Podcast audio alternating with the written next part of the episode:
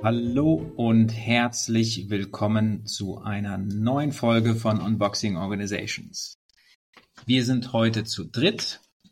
Mit mir zusammen ist Natascha noch an Bord und Andi ist auch noch mit an Bord.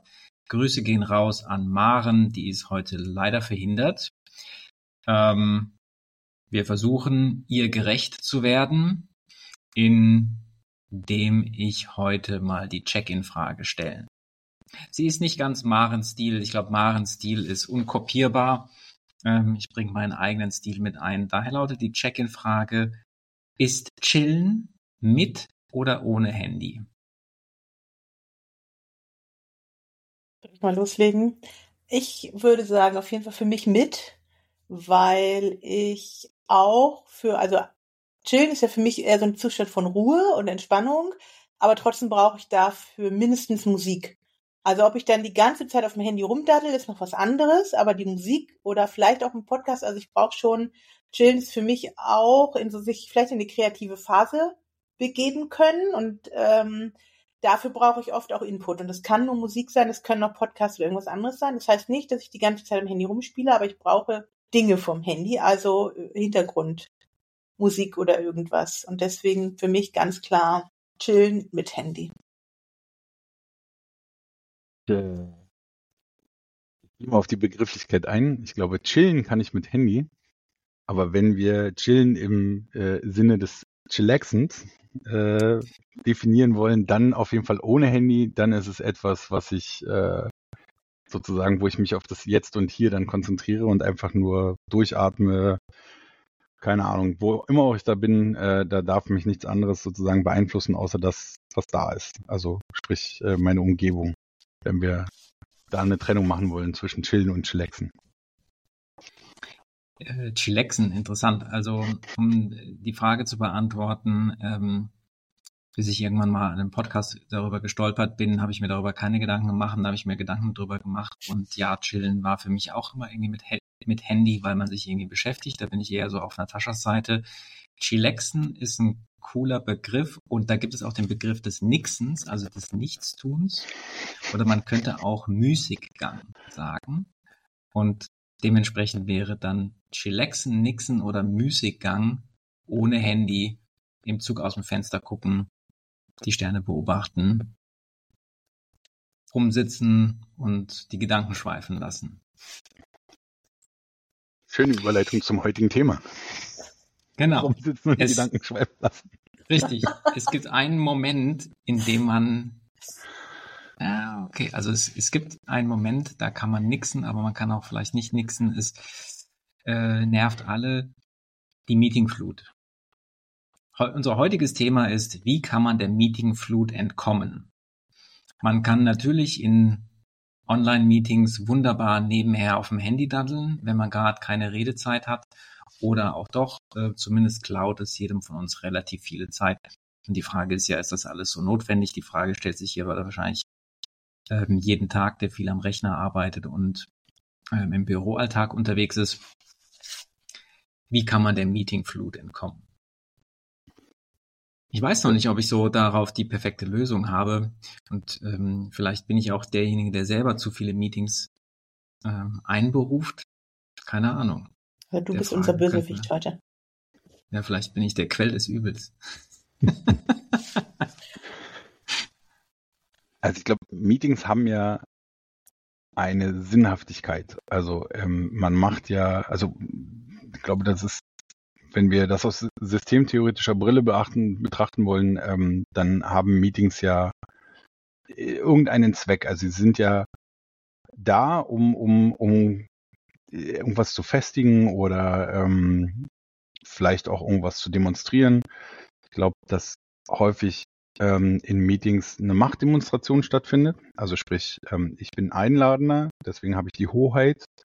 Ähm, nicht selten ist dann der Einladende auch ähm, der Tonangebende. Oder ist es halt so, dass ich ähm, bewusst vielleicht auch jemanden einlade mit äh, mehr formaler Macht und dann akzeptiere, dass da der Ton angegeben wird. Da wird also Meetings sind nicht selten auch Machtdemonstrationen. Ähm, nichtsdestotrotz ähm, glaube ich, dass es in bestimmten Fällen total sinnvoll ist, sich in einem Meeting auszutauschen. Und ich glaube, dass das immer dann sinnvoll ist, wenn es ähm, darum geht, vielleicht eine Faktenlage das erste Mal zu erörtern und gleich ähm, in, in eine Richtung zu denken, wie können wir mit dem umgehen. Im günstigsten Fall, und äh, ich weiß gar nicht, ob wir diesen Begriff dann nochmal erklären sollten, im günstigsten Fall, wenn uns eine externe Referenz trifft und wir schnell darauf reagieren müssen und gucken müssen, wer hat denn jetzt gerade Kompetenzen oder Talent, um auf diese externe Referenz zu reagieren. Dafür wäre für mich ein Meeting-Kontext sinnvoll. Für alles andere erstmal nicht. Und dann nervt's. Und ein einzeln einberufener Meet, also einzeln einberufenes Meeting oder ein Regelmeeting? Oder also ich kann auch mal, auch bei uns in den Diskussionen, die wir gerade hatten, da geht es darum, dass wir ja uns im, mit anderen äh, Büros am Wettbewerb auch konkurrieren und auf also Angebote legen, die im Markt ausgeschrieben werden. Und da ist halt auch ein bisschen geht es um Geschwindigkeit und natürlich immer die Frage, auf welche, welche Ausschreibung bewerben wir uns oder auf welche nicht. Und dann ist schon die Frage, braucht es dazu ein Regelmeeting. Also wir haben momentan einen relativ formalen Prozess, der auch irgendwie ganz, aus meiner Sicht persönlich ganz gut ist, weil da kommt auch immer die Frage nach, lass uns das doch lieber als Meeting machen. Nicht, dass alle sagen, ja, ich bin dabei mit meiner Abteilung und nicht, sondern also Ressourcen klären, sondern dass wir ein Meeting machen. Und ich, in mir geht immer ganz viel schon, wenn wir sagen, oh, wir stellen jetzt jede Woche ein Meeting ein, geht schon so, weil ich denke, da ist halt schon wieder ganz viel von meinem Kalender weg, egal ob wir das Meeting in der Woche tatsächlich brauchen oder nicht, aber ich muss es mir frei halten von anderem. Und selbst wenn man sagt, ja, wenn wir halt nichts haben, nach fünf Minuten sind wir wieder raus, musste ich mir diesen Slot halt trotzdem einmal frei halten. Und das ist das, was mich total an solchen Regelmeetings nervt. Wohl wissen, dass die Kalender alle voll sind und es manchmal, wenn du allein nur fünf Beteiligte hast, bei mehr noch schwieriger, hast einen schnellen Termin zu finden mit den Kalendern, das halt unglaublich schwierig wird. Ich glaube, dass das häufig stattfindet, dass man sagt, ja, wir wollen dieses Projekt mal angehen. Wie machen wir das am besten? Naja, wir müssen uns ja regelmäßig treffen und austauschen und dann hat man, wie du gesagt hast, ein neues Regelmeeting. Ähm, die Initiation dazu ist ja meistens auch so, wie Andi gesagt hat, naja, es kommt irgendeine externe Referenz, also irgendwas kommt auf uns zu, was wir vielleicht noch bisher noch nicht hatten, also müssen wir uns irgendwie mal austauschen, wer das lösen kann. Also steht dann irgendwie die Wer-Frage oft dabei. Ähm, manchmal glaube ich auch die Wie-Frage. Das heißt, wenn irgendwelche Überraschungen auf das Team oder wie auch immer zukommen, wird mal schnell ein Meeting einberufen. Ähm, das sehe das sehe ich auch so. Ähm, das findet bei uns ja auch statt. Also wir haben Regelmeetings, aber auch natürlich äh, im Meeting so, oh, neues Projekt ähm, oder neue Herausforderungen. Da müssen wir uns mal erstmal besprechen. Ähm, ich ist, äh, also Steve, nee, das war bei Amazon, wo vor einem Meeting erstmal quasi äh, jeder ein Memo einreichen muss. Ähm, die Idee, die ich dahinter sehe, ist, oder der Grund, warum manchmal vielleicht zu schnell Meetings einberufen werden, ist, dass man erst ein Meeting macht und sich dann Gedanken macht. Manchmal wäre es schlauer, sich erst Gedanken zu machen, dann das Meeting einzuberufen. Also alle Beteiligten sagen, das und das ist das Thema, macht euch mal Gedanken, und dann wird das Meeting erst einberufen. Das könnte eine Methodik sein, um vielleicht so vorschnell einberufene Meetings als äh, Reaktanzverhalten zu unterbinden. Was ich da, äh, also ich habe das auch schon ganz oft beobachtet und habe auch schon überlegt, wenn ich Meeting-Einladungen komme, bekomme, wo nichts drinsteht und ich mir oft nicht mal irgendwas unter dem Titel vorstellen kann, ob ich den einfach genauso stumpf ohne Text absage. Auch so aus Prinzip so. Ich, ich komme nicht zu einem Meeting, wo ich nicht weiß, warum. Aber was ich halt auch erlebe, ist, dass das ein Hierarchiethema ist, ne? dass solche Einladungen gerne von oben kommen und dann braucht es natürlich auch ein bisschen Mut. Das heißt, wenn mich irgendwie ein Mitarbeiter oder so einlädt, der macht sich schon Gedanken und fragt vielleicht vorher auch an, hey, ich würde gerne mal mit dir über dies und jenes. Also da merkt man schon, dass da die Leute sich Gedanken machen und mir auch sagen, worum es gehen soll und so weiter. Aber bei allem, was sozusagen von oben aus der Hierarchie kommt, da merkt man halt aus meiner Sicht immer oder immer dann, wenn ich mich vor diesem Problem stelle, das ist jetzt, da habe ich keine Ahnung, worum es geht, dann merke ich, es kommt immer von weiter oben. Und dann ist halt schon die Frage, ja, habe ich jetzt den Arsch in der Hose, das einfach abzusagen oder nicht? Weil, also eigentlich ist es ja so, wir wissen das ja alle und alle leiden unter der Meetingflut. Ähm, und es gibt auch schon eigentlich viele Lösungen. So Natascha sagt, dann sollte irgendwie eine Agenda dabei sein oder eine Zielsetzung dabei sein klare Vorbereitung. Das liest, also das liest man ja eigentlich fast täglich auf LinkedIn, was man gegen die Meetingflut machen kann und hunderte von Tipps. Man könnte ja fast denken, die müsste mittlerweile jeder gelesen haben. Ähm, die Frage ist also, wieso findet es trotzdem statt? Also ja, es gibt mit Sicherheit eine Tendenz, dass ähm, viele unnütze Meetings die Tendenz haben, von oben einberufen zu werden. Da sind wir bei dem Machtthema. Ähm, vielleicht überschreibt dann die Annahme, das Thema kommt jetzt von mir und es ist so wichtig und dann müssen sich jetzt einfach mal alle an den Tisch setzen. Ähm, könnte ja sein, dass es dann so ein Einzelproblem ist von Einzelpersonen, die dann in dem Moment vielleicht falsch entschieden haben, auch wenn sie es nach zehn Minuten Nachdenken besser hätten wissen müssen. Ich glaube aber auch, dass Meetings ähm, vielleicht sogar noch andere Funktionen haben in, in Organisationen.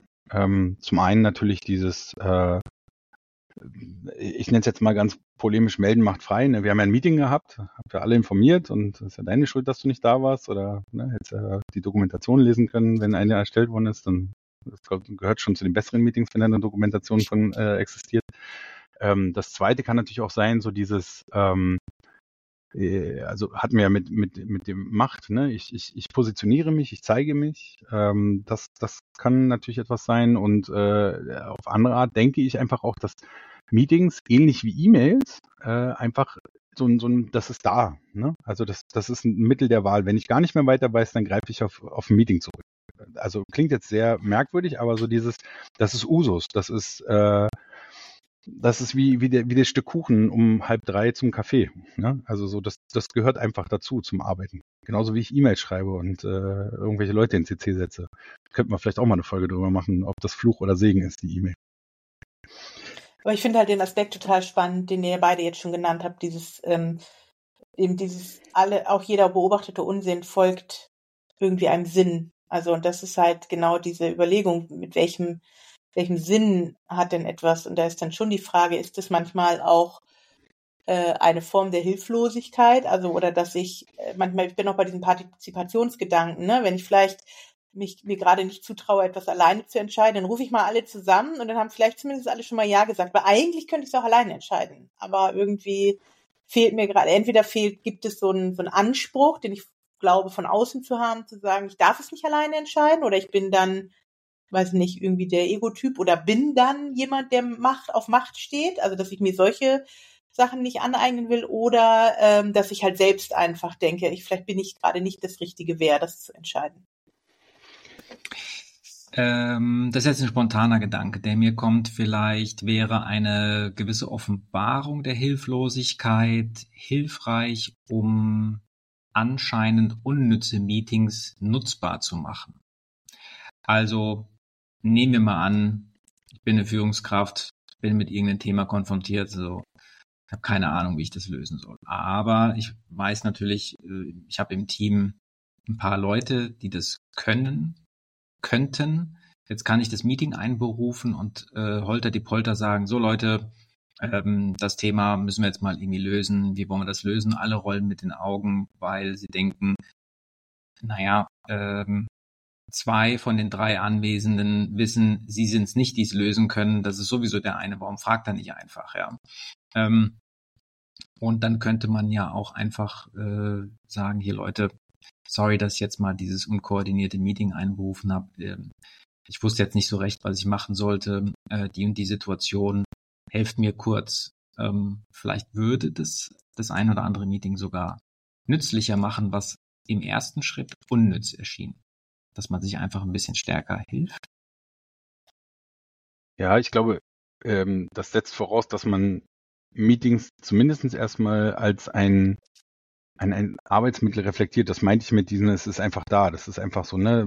Dann, ich erlebe halt in meinem Alltag auch immer so dieses, ja, dann mach doch ein Meeting oder, ne, dann lass uns mal ein Meeting machen oder genau diese Regelmeetings. Äh, wir wissen zwar nicht im Heute irgendwie, ob wir die alle brauchen, aber setzt die mir erstmal ein, weil Blocker haben wir dann schon mal. Ähm, und das, das ist ärgerlich, das ist nervig, ne? Also so aus, aus den Gründen, die Natascha ja auch schon gesagt hat. Ähm, ich habe mal eine lustige Faustregel mitbekommen, ähm, die ein bisschen hinkt, aber ich fand sie damals sehr charmant. Äh, dieses Meeting sollst du planen wie dein Geburtstag. Ne? Also überleg dir genau, welche Gäste du einladen möchtest, wie die Party aussehen soll und was du sozusagen am Ende äh, als Geschenke abfassen möchtest. Äh, ne? Also so versuch dir zu überlegen, wen brauchst du eigentlich dafür, damit du das erreichst, was du da machen möchtest. Ähm, fand ich ganz charmant. Ich glaube aber, ähm, dass wir teilweise auch in, in, in, in unserem Arbeitskontext nicht genau fassen können, wen brauchen wir denn eigentlich für die Aufgaben, die wir jetzt gerade lösen wollen. Und dann sozusagen so eine Generaleinladung erfolgt. Ne? Also ich glaube, äh, das wieder bei dem Thema sind E-Mails und Verteiler und äh, sind das Fluch oder Segen. Ne? Wenn ich dann plötzlich irgendwie so einen Verteiler anschreibe und sage, hier, ich habe ein Thema, dann haben wir wahrscheinlich äh, definitiv auch etwas, was, was Kulturbeobachtung sein kann, ne? Im Sinne von, wer kommt denn dann zu dem Meeting ungefragt, wer kommt denn ohne, also wer, wer, wer, wer kommt denn da ohne zu wissen, was in diesem Meeting passiert? Ähm, also das ist schon spannend. Ich glaube, das ist äh, gut für, für äh, Beobachtungen. Ne? Also wenn du von außen rauf guckst und mal guckst, wenn du da drei Meetings einstellst, eine mit Agenda, eine ohne, mal gucken, wer wo erscheint und wer der Einladende sein muss, damit Leute erscheinen. Ähm, kann ich da in deine Aussage rein interpretieren, dass es typenabhängig ist, also dass man irgendwann in seinem Team, in seiner Organisation weiß, okay, äh, das sind diejenigen, die dann gern mal schnell viele Leute involvieren und das sind Leute, die gern sich da ein bisschen re reduziert halten? Ist schon eine Erfahrung, die ich gemacht habe, ne? dass du, ähm, also du hast bestimmte Leute, die das als richtig empfinden, erstmal mit der Gießkanne sozusagen die Meeting-Einladungen zu verteilen. Ähm, und dann gibt es aber auch definitiv Leute, die sehr gezielt nach Menschen fragen und dann auch entsprechend die Termine suchen und sagen, okay, da passt es und da passt es nicht. Meine Erfahrung ist bei den Leuten, die mit der Gießkanne verteilen, die, die hauen dir auch einfach einen Terminkalender, ohne geguckt zu haben. Ne? Also wir reden jetzt hier ja von, von online ähm, im, im, im Gro ähm, die, die, die fragen auch nicht, hast du da Zeit, ne? Oder weil da müssten sie sich ja Gedanken machen, brauche ich den Andi, brauche ich den Tasche und brauche ich den Hunter, sondern die sagen halt einfach, oh, die sind alle in dem Verteiler drin, die lade, lade ich mal ein. Die werden schon irgendwie ihren Beitrag leisten. Oder vielleicht auch nicht. Und wenn sie nicht kommen, dann ist es auch okay. Ich wollte sagen, genau, das ist nämlich auch die, das würde ich daraus auch interpretieren. Also das ist auch das, was mir vorhin einfiel, um mich selbst jetzt erstmal sozusagen so ein bisschen zu schützen, weil ich tatsächlich, ich glaube, ich habe das auch in einer Folge schon mal gesagt, jemand bin, ich brauche meetingfreie Zeiten. Also ich, ich brauche einfach, ich habe also Zeiten, in denen ich keine Meetings habe, weil ich eben genau auch hier, es überhaupt nicht kreativ sein kann, gar nicht Ideen spinnen kann und nur noch Meetings habe und das für mich nur Beschäftigung ist und ich überhaupt nicht mehr das Gefühl habe, richtig was zu tun. Deswegen habe ich mir zum Beispiel mittlerweile tatsächlich zwei Tage in der Woche für konzentriertes Arbeiten geblockt. So, das ist natürlich auch erstmal eine Konsequenz von mir, die dann auch freizuhalten. Aber es ist schon so, wenn jetzt jemand meint, er muss mich doch unbedingt dabei haben an so einem Tag, dann ist es bei uns schon so, dass dann die Leute, wenn sie mich wirklich dabei haben wollen, auch anrufen und sagen, oh, kriegen wir nicht doch irgendwie was, dann geht nicht was. Und dann weiß ich immerhin schon mal, worum es geht, sozusagen. Oder halt, wenn, oder es führt dann halt dazu, dass das Gespräch erst in vier Wochen ist, weil halt mein Kalender so voll ist, dass dann erst wieder was frei ist, wo auch die anderen können, wo ich denke, na gut, dann weiß man auch schon, wie wichtig äh, das Thema ist. Aber es führt für, zum, bei mir zu einer großen Entlastung, weil ich eben diese freie Zeit habe beobachte aber auch, dass es dann auch Leute gibt, weil bei uns schon, ich rede jetzt natürlich über interne Meetings, wo man sich gegenseitig, also eine Kalendereinsicht hat, äh, zumindest ob etwas frei oder gebucht ist. Und es gibt natürlich auch Leute, die einfach sich mittlerweile den Kalender komplett gesperrt haben, so dass man sie überhaupt nicht mehr standardisiert einladen kann. Und dann bin ich halt auch so gesagt, nee, ich kann jetzt auch nicht bei 20 eingeladen oder 10 einladen, jeden einzelnen fragen, ob er da kann. Wenn jemand halt seinen kompletten Kalender sperrt, sage ich halt auch dann, muss die Person sich melden und sagen, ich kann da nicht, ich würde aber gern dabei sein, können wir es umverlegen. Also das hat auch echt eine schwimmende Grenze, bis wohin kann man das machen und bis wohin nicht. Ich glaube, also abgesehen davon, dass mir schon wieder ein neues Thema für, für eine Sendung eingepoppt ist, äh, aber äh, wir haben ja auch das Feedback von, von einigen Zuhörern schon bekommen, dass wir uns ab und zu mal verlieren in den Themen. Äh, also vielleicht markieren wir uns das einfach nur, dass kann man konzentriert arbeiten, wenn man sich locker einstellt? Fragezeichen. Ähm, äh, würde ich gerne nochmal zurück zu dem, ähm, wann stelle ich Meetings ein und wann nicht. Also ich glaube, dass es, und da gibt es sicherlich auch die, diverse Ratgeber, ne? aber ich glaube, dass wir in einer Zeit leben, wo ich verschiedene andere Kommunikationskanäle nutzen kann oder überhaupt Kanäle nutzen kann, um Informationen einzuholen, zu verteilen, vielleicht sogar Diskussionen zu entfachen. Und ich glaube, dass Meetings nicht immer zwingend das Mittel der Wahl sein sollten, aber da komme ich zurück, wir reflektieren das gar nicht. Ähm, liegt sicherlich auch daran, dass wir uns im Vorhinein gar nicht Gedanken machen, was will ich mit diesem Meeting erreichen. Ich glaube aber, dass wir gut daran täten, ähm, gerade äh, wir und die Zuhörer, ähm, mal darüber nachzudenken, ist es eine Information, die ich verteilen möchte? Und wenn ja, wer soll das lesen? Ist es wichtig, dass es alle gelesen haben, die ich jetzt hier irgendwie im Kopf habe? Und was mache ich, wenn es nicht passiert ist? Oder ist es eine Diskussion, die ich empfachen möchte? Oder ist es ein, ein äh, keine Ahnung, also einfach nur, welch, welches, äh, welchen Ansatz verfolge ich und welches Mittel der Wahl habe ich zur Verfügung, um vielleicht das Meeting zu umgehen? Und diese Mittel zur Wahl haben das zum Umgehen. Ich glaube, da braucht es mittlerweile relativ strikte Maßnahmen, weil alle sind, alle, alle nervt es alle sind sich darüber bewusst, dass man eine Meetingflut hat, aber es passiert trotzdem. Mhm. Ähm, also scheint da eine ganz, eigentlich ein starker Antrieb in vielen Menschen zu seinen Meetings zu involvieren und dann werden ähm, so Regeln eingeführt ähm, oder es werden so Maßnahmen wie meetingfreie Tage. Das ist ja eine relativ strikte Maßnahme, die ist total eindimensional, um einfach dieser, dieser Macht mit der Meetings involviert, einfach eine total strikte Grenze zu geben. Ähm, vielleicht hilft es, ähm, vielleicht helfen die ganzen Tipps gegen die Meetingflut nicht, weil es eine so starke Macht ist. Dann gibt es Leute, die involvieren gerne Menschen, andere nicht so sehr. Dann gibt es immer dann gibt es viele Probleme oder sage ich mal Überraschungen, die auf einen eintrudeln, wo man sich erstmal mit vielen austauschen muss, wie und warum und wieso lösen wir das überhaupt jetzt eigentlich. Ähm, kann also sozusagen mit unserem Arbeitsalltag zusammenhängen, kann vielleicht auch damit zusammenhängen, dass wir so arbeitsteilig arbeiten, dass man sowieso für, für jeden Arbeitsschritt immer fünf Personen braucht und jetzt nicht weiß, wer was in welcher Reihenfolge macht und man versucht dann durch ein Meeting so eine Abkürzung zu nehmen. Wir setzen alle auf einen Haufen in der Hoffnung, dass der Haufen dann gemeinsam löst und ähm, also helfen ja vielleicht nur so strikte Maßnahmen, meetingfreie Tage, Blocker in den Kalendern, Kalender total blocken. Vielleicht sind das Vielleicht braucht es quasi diese brutalen Maßnahmen. Also mir ist eben noch ein Gedanke gekommen, dass wir ja nicht nur die Meetingflut haben, sondern alle jammern ja mindestens genauso stark über die E-Mail-Flut. Das ist mir jetzt bei Andi gekommen, wo ich mir denke, ja gut, also ich bin ja auch ein großer Fan von diesen, sich über asynchrone, synchrone Kommunikation Gedanken zu machen. Also ich möchte Informationen auch lieber per E-Mail haben, weil dann kann ich sie dann lesen, wenn ich sie brauche und muss dann nicht dafür in ein Meeting geben, damit mir jemand eindimensional Infos weitergibt oder vorliest oder noch gar eine zehnseitige PowerPoint-Präsentation äh, vorliest. Ähm, aber die E-Mail-Flut ist ja genauso verrufen. Und wenn jetzt jemand denkt, oh Gott, ich will jetzt nicht dafür sorgen, dass alle jammern darüber, dass sie schon wieder eine E-Mail haben oder die hundertste an dem Tag, äh, deswegen ist das natürlich schon mal auch so ein kleines Kontra, dass das genauso verrufen ist. Und was ich eben überlegt hatte, wenn ähm, man ja die Möglichkeit hätte, etwas E-Mail zu schreiben, vielleicht hat das, sind das alles überhaupt nicht die Gründe, sondern die Gründe, warum jemand ein Meeting einberuft, ist ein Nähebedürfnis. Also ein Bedürfnis nach Gemeinschaft. Völlig unabhängig vom Thema. Und dann äh, ja, würde sich, würde sich vielleicht auch vieles ganz anders erklären. Möglich. Also der, der Bedarf, also es scheint ein großer Bedarf da zu sein. Bedarf nach Gemeinschaft, Bedarf nach Aufklärung, Bedarf nach Problemlösung. Ähm, und äh, wenn ich vorhin gesagt habe, ja, dann braucht man halt meetingfreie Tage, ist ja der Bedarf nicht gestillt, der eigentlich dafür gesorgt hätte, dass man Meetings einberuft. Und ähm, wenn dieser Bedarf nicht gestillt ist, dann sucht er sich andere Wege. Dann gibt es halt umso mehr Meetings in, an den nicht meetingfreien Tagen. ähm, und dann, dann wäre ja keine, es wäre nur Symptombekämpfung, keine Ursachenbekämpfung.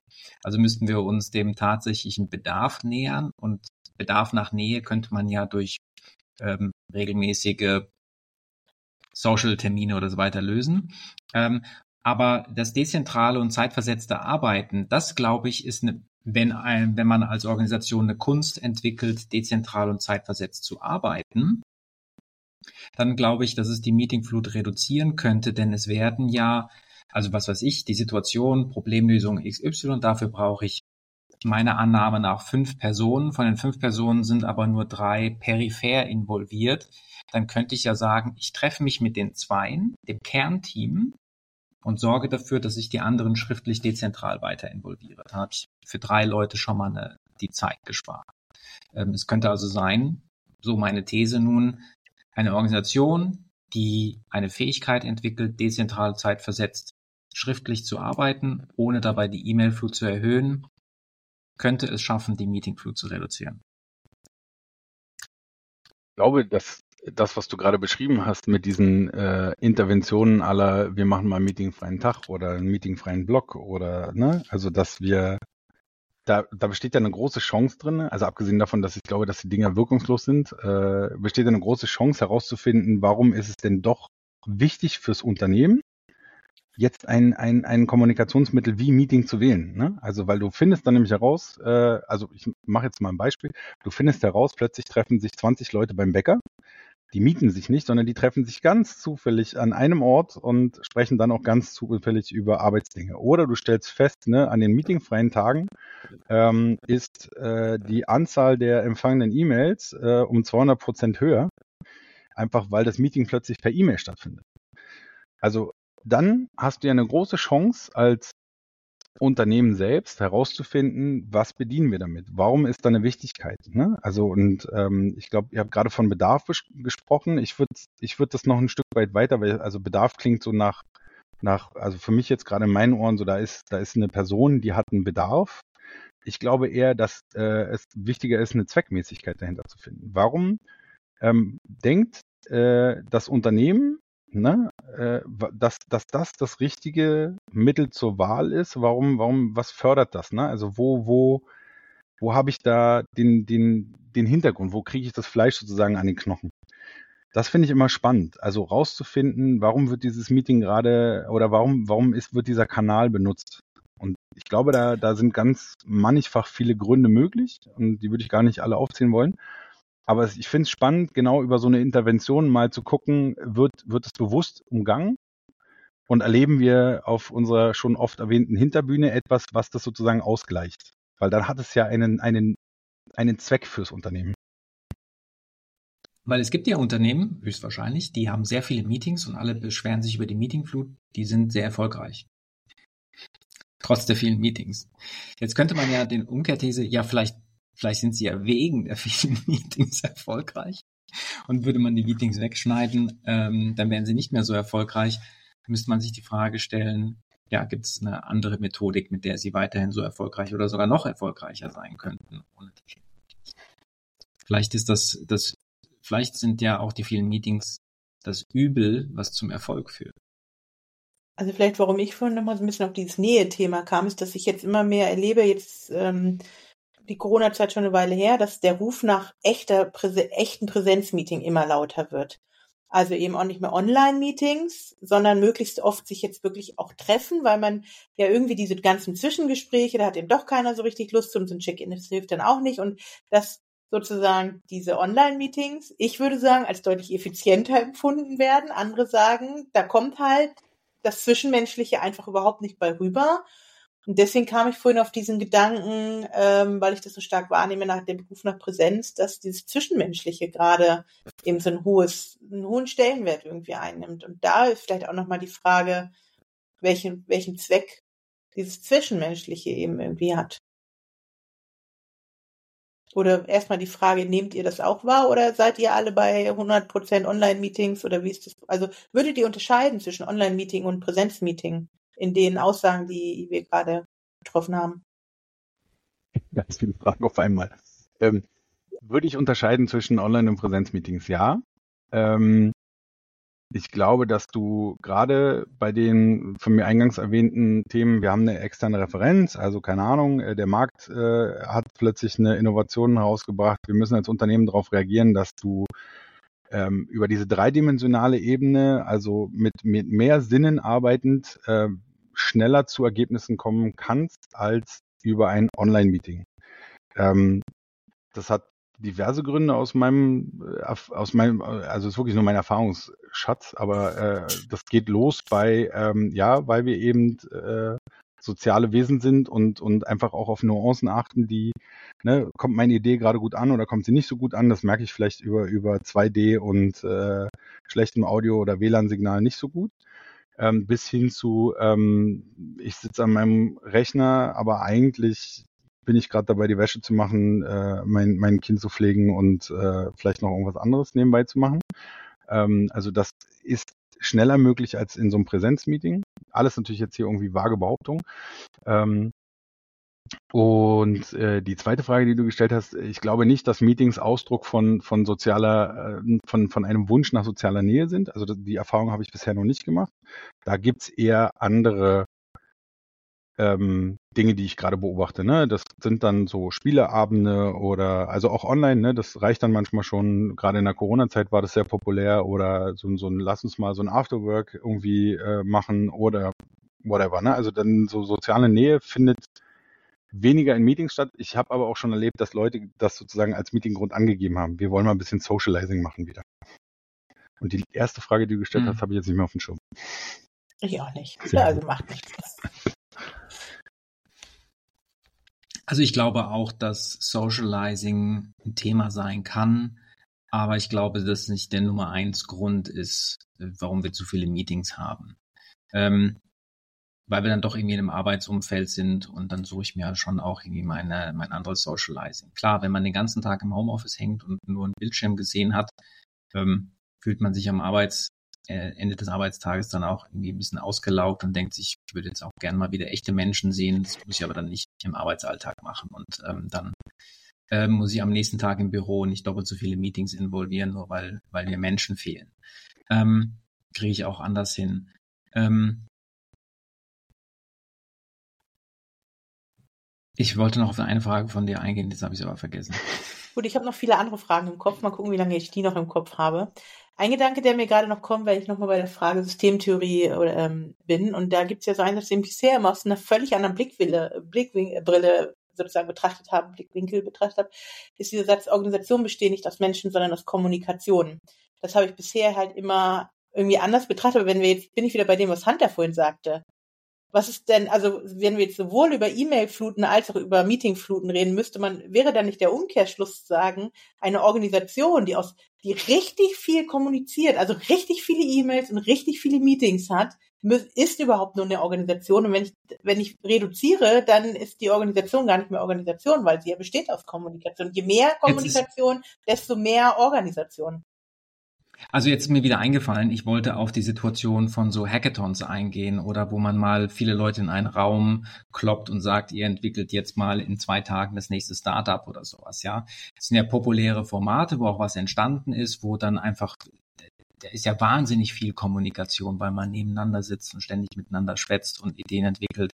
Und ähm, man könnte ja meinen, es wäre enorm unproduktiv, es entsteht aber trotzdem was. Das würde ja die These stützen, wenn Organisationen aus Kommunikation bestehen, dann brauche ich halt Meetings, dann brauche ich halt E-Mails und ähm, auch zum Beispiel die These stützen, naja, dann sind diese Organisationen halt erfolgreich, weil sie viel kommunizieren. Dann wäre also das Werkzeug Meeting ein Übel, was am Ende vielleicht dann doch zum Erfolg führt oder ein wahrgenommenes Übel. Ähm, dann könnte man höher eher dran ansetzen, und sagen, okay, warum wird es als Übel wahrgenommen? Vielleicht können wir an der Effizienz von Meetings arbeiten. Da sind wir wieder bei diesen Meeting-Regeln mit Agenda, Zielsetzung, bla, blub und so weiter, die wir alle kennen. Ähm, ja, also bleiben wir mal bei der These. Mist, wir kommen um diese Meetings überhaupt nicht mehr drum herum, weil wir sind ja Organisationen, die in einer VUCA-Welt leben und äh, immer mit Überraschungen zu kämpfen haben, also müssen wir viel kommunizieren.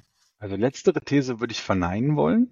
Ähm, und ich habe da noch gar, also ich, erst hat, hat sich Natascha zugehört. Das war so pauschal, um sie zu verneinen. Genau, also ich sage auch gleich, warum ich sie verneinen würde. Aber äh, ähm, erst als ich Natascha zugehört habe, habe ich total äh, geschmunzelt und habe gedacht, nee, auf gar keinen Fall, ne? Was, also, ne, und ich weiß jetzt auch gleich, was ich antworten möchte.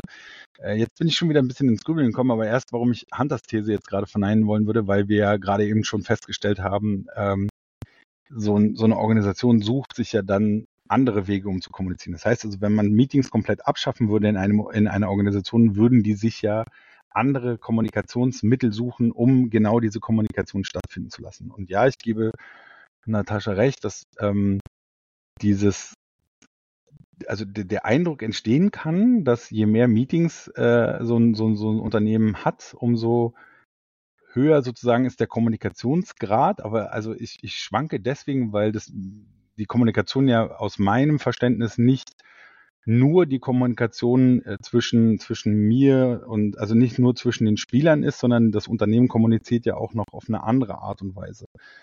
Das heißt also, aber da müsste ich jetzt noch mal ein bisschen in, tiefer in meinen Unterlagen graben. Äh, ja, aber du sagst, eigentlich hast du jetzt zumindest, ist denn die Höhe des Kommunikationsgrades überhaupt eine Aussage darüber, ob ich eine gute oder eine schlechte Organisation habe. Also wenn wir mal Kommunikation ja nicht nur Meetings nehmen, sondern auch E-Mails, nur weil ich viel kommuniziere, heißt das ja eigentlich aus meinem Verständnis noch überhaupt nicht, dass deswegen das irgendwie gut ist. Aber das so gestolpert ich gerade über diesen Satz aus der Systemtheorie, dass Organisationen bestehen aus Kommunikation. Ja, wenn ich die Kommunikation wegnehme oder reduziere, was heißt denn das im Umkehrschluss eigentlich? Ich glaube, du kannst sie gar nicht bewusst wegnehmen, weil, äh, ähm, und Achtung, liebe Zuhörer, äh, so ein System hier autopoetisch ist. Das heißt also, es hat einen Selbsterhaltungstrieb. Das heißt, du kannst die ja gar nicht bewusst wegnehmen. Ne? Also wenn dieses System versucht, miteinander zu kommunizieren und da auch eine Anschlussfähigkeit der Kommunikation hergestellt wird, dann kannst du das ja nicht wegnehmen aus meiner Sicht. Du kannst es ja nicht verbieten. Jetzt hoffentlich erschlägt mich jetzt kein Systemtheoretiker, der das hört und widerlegt mich. Wohl, ähm, sehr gerne das, dann lernen wir alle dazu. Ähm, aber so in meinem Kopf mit dem äh, rudimentären Wissen, was ich jetzt hier so äh, vor mich hertrage, würde ich sagen, a, kannst du keine Kommunikation verbieten, weil, äh, wie sagte schon unser Freund Watzlawick, man kann nicht nicht kommunizieren. Ähm, und solange die Kommunikation anschlussfähig ist, besteht auch dieses System. Das heißt also, die Organisation selber besteht einfach nur aus, aus Kommunikation und da ist kein Wertegrad dahinter, ähm, mehr, weniger, besser, schöner, schlechter. Also würde ich keine Bewertung drauflegen. Dann habe ich noch eine These. Ähm, wenn wir über sowas wie E-Meeting-Flut reden, dann haben wir vielleicht eine sehr gut funktionierende Vorderbühne. Also das ist vielleicht ein Zeichen dafür, dass viel Kommunikation auf den offiziellen Wegen gewünscht ist und äh, es an anderen Stellen, vielleicht nämlich, weil du jetzt ja auch sagst, die suchen sich dann andere Wege. Das, und ein Weg könnte ja dann aus Ausweichen auf die Hinterbühne sein, also auf inoffiziellen Wegen. Und deswegen könnte vielleicht eine hohe Meetingflut auch ein gutes Zeichen im Sinne davon sein, dass eben viel tatsächlich sich auf der Vorderbühne stattfindet. Ich würde eher sagen, vielleicht ist eine hohe Meetingflut ein, kann ein Indikator dafür sein, dass die Organisation in den blauen Dingen nicht so gut ist. Dass es Verantwortungsdiffusion gibt, keine guten Abläufe für Dinge, ähm, das, das als Indikator und deshalb besteht quasi viel Rede und Klärungs- und Planungs- und sonst wie Bedarf mit vielen Menschen. Ähm, wenn ich einfach einen Prozess befolge, brauche ich ja kein Meeting. So, das war ist die Herleitung meiner These. Ähm, man kann natürlich nicht alles in einen Prozess gießen, weil wir haben ja auch die roten Dinge. Ähm, das kommt, da komme ich quasi zu der zweiten These. Eine Organisation, die viele rote Aufgaben hat, weil sie vielleicht so irgendwie gestrickt ist und das ähm, Kreativagentur oder wie auch immer. Sind wir schon so weit, dass äh, dann, alle sofort wissen, was rote Dinge sind? Aber mach erstmal deine These zu Ende, sonst vergessen wir die ja, auch wieder. Ähm, eine Organisation, die quasi viele rote Aufgaben hat, braucht Meetings zum Überleben. Dann würde ich wieder meine vorige These stützen. Die These würde dann nicht für alle Organisationen passen. Ähm, ja, also entweder braucht eine Organisation viele Meetings zum Überleben, weil sie so sind, wie sie sind, oder sie hat viele Meetings, weil sie schlecht ist in den blauen Dingen. Und jetzt ganz kurz eingeschoben, Rot und Blau, also Blau Problem oder Problemanteile, die man mit Wissen lösen kann oder auch mit der mit Steuerung begegnen kann. Also zum Beispiel äh, Prozessen, Checklisten, alles, wo man Wissen in eine bestimmte Form gießen kann. Und Rot Problemanteile, die äh, sich dem dynamischen Umfeld oft begegnen, also die mit Wissen in der Regel nicht lösbar sind, sondern mit Können und einem Talent und einem Wer bedarf werden, die also ja viel mit Dynamik zu tun haben. So, mal ganz kurz versucht zu, versucht zu haben, das einzuschieben für die, diejenigen, die vielleicht unsere, das erste Mal heute uns zuhören. Danke dir, Natascha. Äh, ich äh, ich würde auf Hunters Thema nochmal eingehen. Ich fand das, was du vorhin gesagt hast, äh, äh viel, viel schlüssiger, nämlich zu sagen, ähm, Unternehmen können wegen oder trotz ihrer Meetingflut erfolgreich sein. Und ich glaube, das sagt halt schon vieles aus. Ne? Also äh, ich glaube nicht, dass der Indikator Meeting ein eine, eine Basis für irgendeinen Rückschluss ist, sondern ich glaube, dass, da wiederhole ich mich jetzt einfach, dass man die Chance hat, äh, wenn man, wenn man über eine Intervention geht, nämlich zu gucken, man nimmt diese Meetingflut mal weg oder man erhöht die Drehzahl oder was auch immer, dass man dann Erkenntnisse über die Organisation gewinnen kann. Aber ich glaube nicht, dass sie per se ein, also das Meetingflut oder Meeting, äh, sagt man Abwesenheit, was ist die, was ist das Gegenteil, also Meeting, fehlende Meetings ein Indikator für irgendwas sein können. Aber was würde denn dann passieren, ich, wenn diese Leute alle keine Meetings mehr hätten? Was würden sie denn dann tun? Das ist eine gute Frage. Ich habe ich hab eine neue These. Ähm, eine Organisation ähm, muss einen Großteil der Mitarbeiter zu Kommunikationskönnern machen, ähm, weil Kommunikationskönner dann in der Lage sind, für jede Kommunikationsform, also Organisationen bestehen aus Kommunikation, den richtigen Weg und die richtigen Mittel zu finden. An der einen Stelle ist es die E-Mail, an der anderen Stelle ist es ein gut organisiertes Meeting, an der nächsten Stelle ist es vielleicht ein Treffen an der ähm, Kaffeekanne äh, oder, oder wie auch immer. Das heißt, jede Einzelperson, und deswegen habe ich den Begriff Könner verwendet, wenn ich Regeln aufstelle, dann übernehmen die Regeln die Verantwortung und die Leute können gucken, halte ich sie jetzt ein oder halte ich sie nicht ein. Nee, ich halte sie nicht ein, weil ich bin der Chef und ich mache die Sachen so, so wie ich will. Und dann gibt es Chefsmeetings mit vielen Beteiligten. Ähm, wenn der Chef oder wer auch immer das Meeting einberuft, aber dann ein Kommunikationskönner ist, also sehr routiniert und erfahren in der Anwendung der richtigen Kommunikationsform, dann erst würde sich die Meetingflut reduzieren weil die Organisation aus vielen Kommunikationskönnern besteht. Und was ich im Übrigen glaube, ist, um dem bege zu begegnen oder ähm, zumindest gute Meetings zu haben, also mit im Sinne alles, was für eine Agenda und so weiter. Ich glaube, das der einzige Weg ist halt auch mehr nicht versuchen zu wollen, die anderen zu erziehen, sondern es einfach zu machen, wie, wie es sein sollte. Also es vorzumachen und dann zu hoffen, dass andere dadurch irgendwie eine Erkenntnis gewinnen kommen, dass es ja eigentlich ganz cool ist, wenn man weiß, worum es geht in dem Meeting und es dann selbst auch so machen. Also ich glaube, das ist der einzige oder wenigstens der beste Weg, um ähm, ein bisschen was zu gewinnen, um vielleicht ein bisschen voranzukommen. Es ist einfach exakt so, also sich wirklich strikt dran zu halten, dass das, was man von anderen erwartet, man genauso macht und dann ändert sich vielleicht auch das Umfeld. Aber alles andere wird schwierig aus meiner Sicht. Und wenn ich Kommunikationskönner ausbilden will, dann kann ich ja das nicht einfach durch einen Transfer von Wissen ereignen, sondern dann kann ich ja nicht sagen, hier ist das Regelbuch für unsere Meetings, lest es durch und dann läuft die Sache schon, sondern ähm, ich muss Raum zum, zur Weiterbildung für Erfahrung, Lernen ähm, geben, sodass sich dann Stück für Stück jeder zu einem Könner entwickeln kann. Also mit dem Kommunikationskönner hast du mich an irgendeinem Punkt verloren. Weil, also ich, ich, ich denke gerade darüber nach, so muss ein Unternehmen Kommunikationskönner ausbilden und ich würde sagen, nee, die Aussage ist mir zu pauschal. Ähm, und wenn, wenn ich überhaupt darüber nachdenken wollen würde, ähm, was eine Organisation für sich als ja, als Mittel äh, in Erwägung ziehen sollte, ist genau diese, diese, also ein Detektor, eine Erkennung, eine Möglichkeit zu schaffen, wann haben wir denn welches Problem vor uns? Also, ne, wann haben wir ein Problem vor uns, was wir mit Wissen erschlagen können und wann haben wir ein Problem vor uns, was wir mit Können irgendwie angehen sollten? Ähm, ich glaube, das ist, das ist ein zweckmäßig ähm, für Organisationen. Ähm, aber den Kommunikationskönner, den kann ich noch nicht einordnen. Aber ist auch nicht so schlimm. Also ich glaube, da können wir nochmal eine, eine, eine neue Folge drüber machen. Was ist ein Kommunikationskönner und wie bilden wir den aus? Und dann machen wir Zertifikate äh, und verdienen uns dumm und dusselig mit äh, den Zertifikaten des Kommunikationskönners. Wenn nach dieser Folge keine Podcast-Folge mehr erscheint, dann haben wir erfolgreich ein Startup gebildet mit Zertifikaten genau. zu Kommunikationskönnern. genau.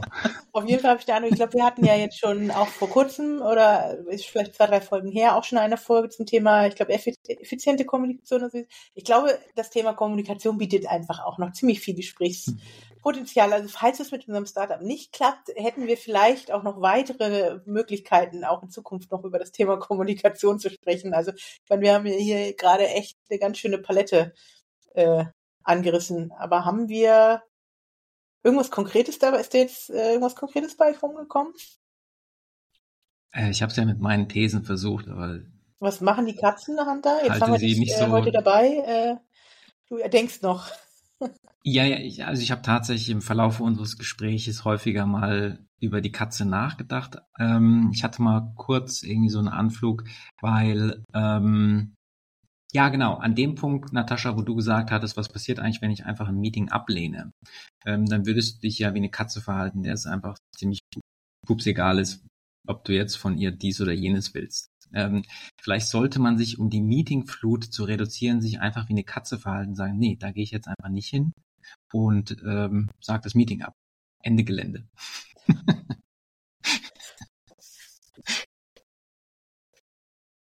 Vielleicht ist das auch die einfache, simple Lösung. Also dann wären wir wieder bei radikalen Methodiken. Genau, es braucht halt ein bisschen Mut, aber ähm, vielleicht muss man das ein bisschen sich ausloten, bei, bei wem man das mal austesten kann und bei wem man es vielleicht erstmal bleiben lässt. Aber vielleicht ist das auch genau die Quintessenz, die wir mit rausgeben können, ist so dieses ähm, nicht nur Mut und Testen, sondern einfach rausfinden, was, was macht denn das, wenn ich jetzt gerade gegen diese Meetingflut verstoße oder was macht denn das, wenn ich dieser Meetingflut folge? Also, ne, was macht das mit mir, was macht das mit den Kollegen, was macht das mit dem Einladenden oder der Einladenden?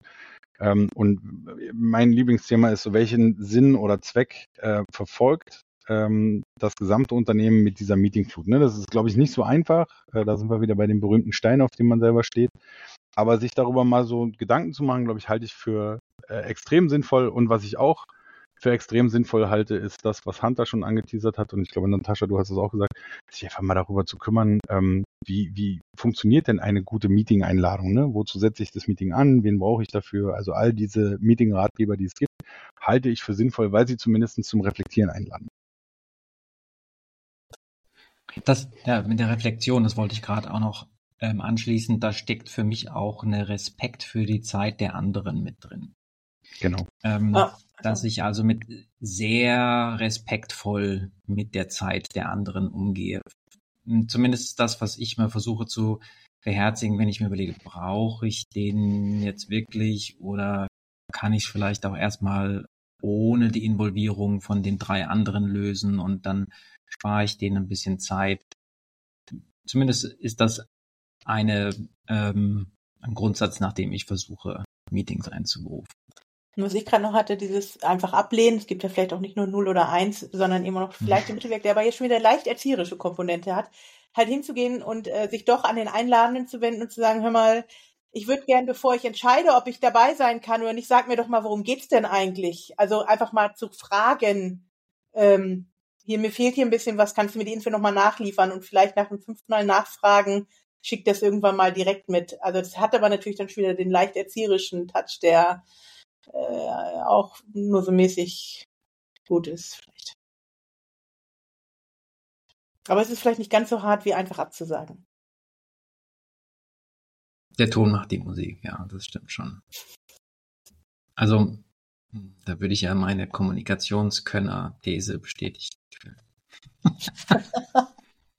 Hauptsache, du gehst hier raus, fühlst dich bestätigt, dann sind ja alle glücklich heute. Äh, in diesem Sinne, ähm, wir haben leider keine Patentlösung für ähm, Meetings. Ähm, ich glaube aber dennoch, dass es irgendwie etwas ist. Alle, alle nervt es und ähm, man muss sich ein paar Dinge ausdenken, um dagegen vorzugehen. Scheint also nicht so einfach zu sein.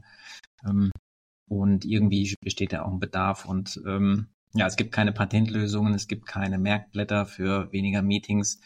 Ähm, ich glaube, so viel haben wir zumindest an Erkenntnissen gewinnen können.